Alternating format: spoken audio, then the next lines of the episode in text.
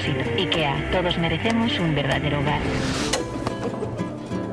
Un niño granjero que nació con talento para los negocios, un catálogo por correo que transformó hogares, un mueble que no cupo en una cajuela, un abuelo ahorrador que inspiró a su nieto a ahorrar, la contratación de un diseñador que cambió el mundo de los muebles, una mueblería que se convirtió también en un restaurante. Si sumamos estas casualidades y muchas decisiones correctamente tomadas, nos dan como resultado una de las marcas más reconocidas y amadas en el mundo. Una marca que tal vez tenga la silla en la que estás sentado escuchando este podcast, o tu sillón en el que estás recostado, o tu cama en la que estás chileando. Te imaginas de quién hablamos hoy. Sí, exacto. IKEA. Pausa. Que por cierto hay dos pronunciaciones. Una es la versión norteamericana que es IKEA y la otra es la versión sueca que suena IKEA. Bueno, regresando, hoy hablaremos de este gigante que ha transformado el negocio de los muebles y llevó a la cima al sistema Hágalo usted mismo. Así que, elijan su mueble preferido para escuchar cómodamente esta increíble historia de éxito, así como sus casualidades y lecciones. Empezamos. Hola. Soy Pepe Saga, amante de saber el origen de las cosas y hasta dónde pueden llegar. Bienvenidos a Éxitos por Casualidad. El podcast que revela las casualidades que provocaron los éxitos mercadológicos más importantes de la historia. En esta historia hay un protagonista y su nombre es Ingvar Kamprad, fundador del imperio multimillonario de muebles y artículos de diseño interior más grande del mundo. Este visionario comenzó a los nueve años a trabajar en la granja de sus padres en Suecia. Eso sí, que es empezar desde abajo. Ingvar venía de una familia con costumbres y doctrinas bastante estrictas, pero eso no le impidió destacarse en la escuela con notas impecables. Todo un cerebrito. No solo eso, sino que luego de cumplir sus horarios escolares se ponía a trabajar en la granja. Pero para Ingvar, trabajar no era una molestia, al contrario, traía en la sangre la ambición, tanto así que además de estar en escuela con buenas calificaciones y trabajar en la granja de sus padres, decidió emprender en un negocio. Vender cerillos. Sí, vender cerillos. Compraba al por mayor para después venderlos al menudeo con un muy buen margen de ganancia. Recordemos que era solo un niño, pero su mente estaba ya muy adelantada. Pero esperen. Ingvar no se conformó con eso. A los 11 años se le ocurrió la idea de vender utensilios de cocina, pero no contaba con el capital necesario para empezar. Su mamá le ofreció un préstamo si cumplía con calificaciones impecables en la escuela. Obviamente no había problema, porque siempre había sido el mejor estudiante. Así que, con el préstamo de su madre, Ingvar llenó una mochila de utensilios de cocina y comenzó a ofrecerlos de casa en casa en su localidad transportándose en su bicicleta. Pasó el tiempo y con 17 años de edad, Ingvar seguía vendiendo cosas como pescado, objetos decorativos para árboles de Navidad, semillas y carteras. Ahí fue cuando otra gran casualidad aparece, pues en algún momento se dio cuenta que otros productos usaban un catálogo por correo para promocionarse. Así que esto le dio una idea y así fue como decidió empezar a vender sus artículos por correo. Todo empezaba a tomar forma y empezaba a crecer el gigante. Su idea era vender productos que cubrían diversas necesidades a precios accesibles. Sumó a sus ventas cosas como bolígrafos, billeteras, marcos, relojes, joyería, mesitas de noche, cosmética y medias de nylon. Las ventas empezaron a ir bien y esto inspiró a Ingvar para decidir ponerle nombre a su negocio. Sí, a los 17 años, un adolescente creó uno de los nombres más mencionados en el mundo y lo registró. IKEA. Este nombre es un acrónimo formado por las iniciales del nombre de Ingvar, las primeras letras de Emtard y Agunard, la granja y el pueblo donde creció, Kamprad. Respectivamente, la vida siguió y cuatro años después, ya con 22 años, Ingvar tomó una gran decisión sin saberlo aún. De todos los artículos que vendía, eligió vender muebles. Esta decisión llena de casualidad forjaría el camino al éxito. Comenzó a vender muebles que compraba productores locales para venderlos después a través de un catálogo. Así consiguió vender su primer sillón. ¿Dónde estará ese sillón ahora? Así empezó a despuntar el negocio de IKEA. Pero algo a destacar es que Ingvar Kamprad llevaba una vida muy simple y sencilla. Vestía ropa de segunda mano e incluso compraba comida empacada en los supermercados a punto de caducar que remataban las tiendas a un precio muy bajo. Este hábito de austeridad le permitía ahorrar la mayor parte de sus ganancias para reinvertirlas en su negocio. Gran lección. Pero este detalle de ahorrar no se lo podemos dar a la casualidad, porque fue influenciado por su abuelo materno, quien era granjero y le enseñó la importancia de ahorrar y aprovechar al máximo los recursos disponibles. Esta filosofía de vida influyó en la mentalidad empresarial de Kamprad, quien llevó estas enseñanzas a su negocio y adoptó un enfoque de eficiencia y simplicidad en la producción y el diseño de sus muebles.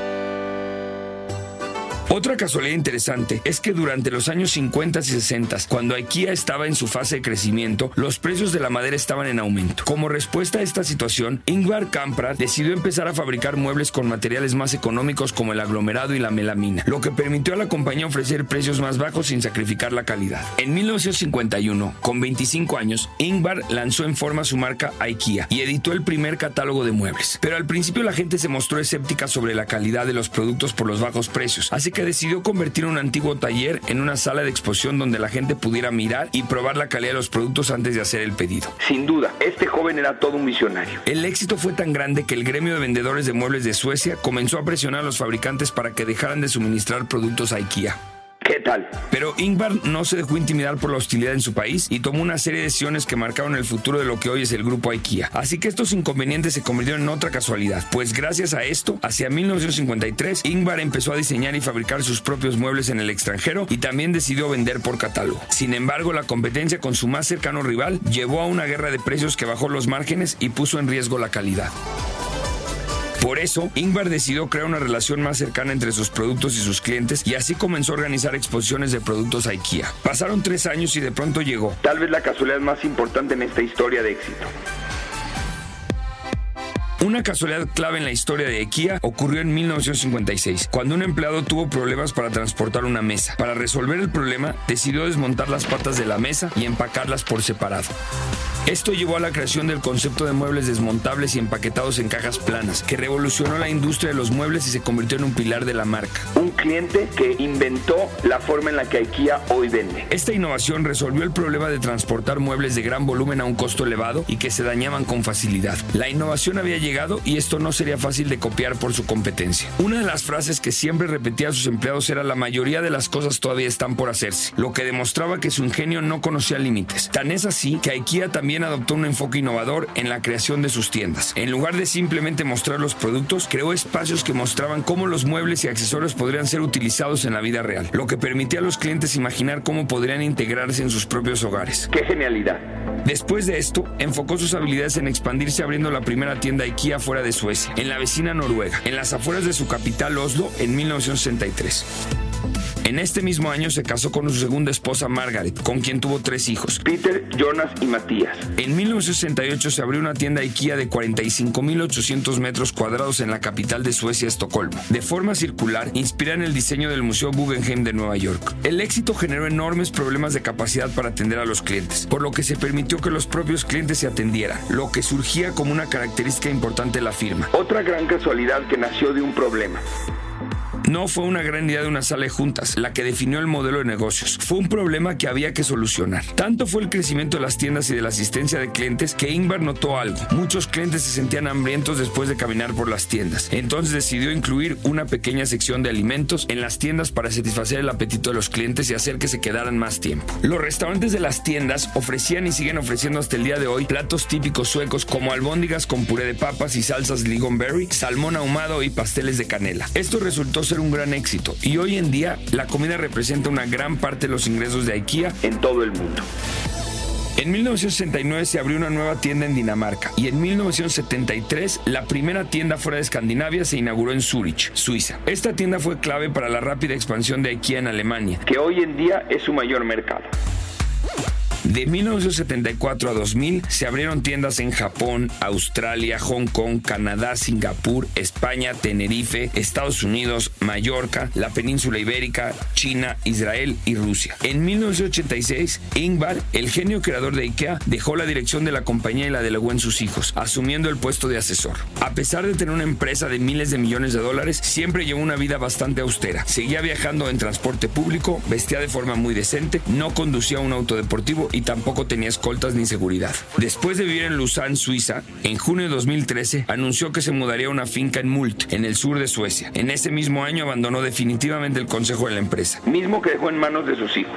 Había llegado la hora del retiro. Pasaron cinco años después de decir adiós a su gran proyecto de vida y lamentablemente el famoso granjero vendedor, visionario y empresario Ingvar Kamprad falleció el 27 de enero de 2018 a la edad de 91 años. Su legado como uno de los empresarios más innovadores e influyentes de la historia sigue vivo en cada mueble, cada innovación y cada tienda IKEA. Pues la historia continúa y el éxito sigue creciendo. En el año 2021, IKEA abrió su primera tienda en México, específicamente en el Centro Comercial Oceanía de la Ciudad de México. La compañía sigue diseñando sus propios muebles y productos, los cuales son fabricados por más de 1.500 proveedores en más de 50 países. Impresionante. Las ganancias anuales de IKEA alrededor del mundo son de poco más de 35 mil millones de dólares. Es asombroso pensar que su línea de productos pretende cubrir todas las necesidades del hogar y las distintas edades, ofreciendo desde muebles hasta colchones, electrodomésticos y artículos para el hogar. Es tal el fenómeno IKEA que hay teorías que hablan sobre el hecho de que las personas valoran más los productos de esta tienda porque ellos mismos los ensamblan. Un fenómeno conocido como el efecto IKEA. Este efecto se basa en la idea de que los consumidores sienten una mayor conexión emocional con los objetos que han construido con sus propias manos. Creo que soy víctima del efecto IKEA. Otros datos muy interesantes develan que los productos de IKEA tienen nombres únicos y a menudo difíciles de pronunciar. Estos nombres siguen un sistema de categorización donde diferentes tipos de productos reciben nombres basados en temas específicos, como flores, ciudades suecas o nombres propios, así como también que las tiendas IKEA están diseñadas como laberintos para que los clientes pasen por todas las áreas de la tienda antes de llegar a la salida. Esto anima a los clientes a descubrir y comprar más productos de los que inicialmente tenían en mente. Sin duda, todo el toque de la genialidad de su fundador.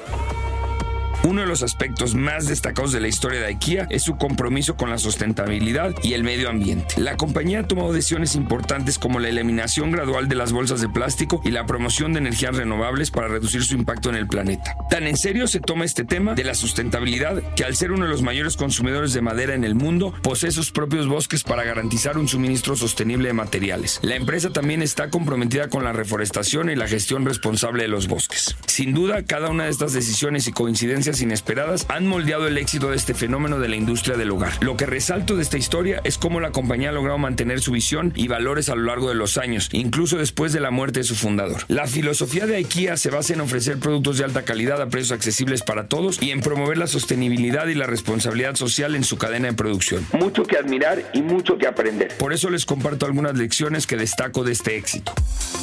Lección 1. El nombre de IKEA y sus orígenes reflejan los valores y la identidad de su fundador. Lo que contribuye a la autenticidad y el atractivo de la marca. Lección 2. No tengas miedo de cambiar de rumbo y adaptarte a nuevas oportunidades. La decisión de Kamprad de vender muebles marcó el inicio de la historia de éxito de IKEA. Lección 3. Aprende de los desafíos y conviértelos en oportunidades. La innovación detrás del concepto de muebles en caja plana de IKEA surgió de un desafío y cambió el rumbo de la empresa. Lección número 4. Proporciona una experiencia única y valiosa tus clientes. IKEA no solo vende productos, sino también soluciones y estilos de vida, lo que les ayuda a conectarse emocionalmente con sus clientes. Lección número 5. Innova en la experiencia del cliente. Al crear una experiencia única y atractiva en la tienda, IKEA logró capturar las atenciones de los consumidores y generar lealtad en la marca. La próxima vez que compres un mueble, piensa en toda la historia que puede haber detrás de él y si es uno de IKEA, ya sabes a quién agradecer por esos diseños. Ahora sí, me despido. Nos vemos en la próxima casualidad. Esto fue Éxitos por Casualidad. Yo soy Pepe Saga y recuerden, si las cosas no pasan como esperamos, tal vez sea porque serán mejores.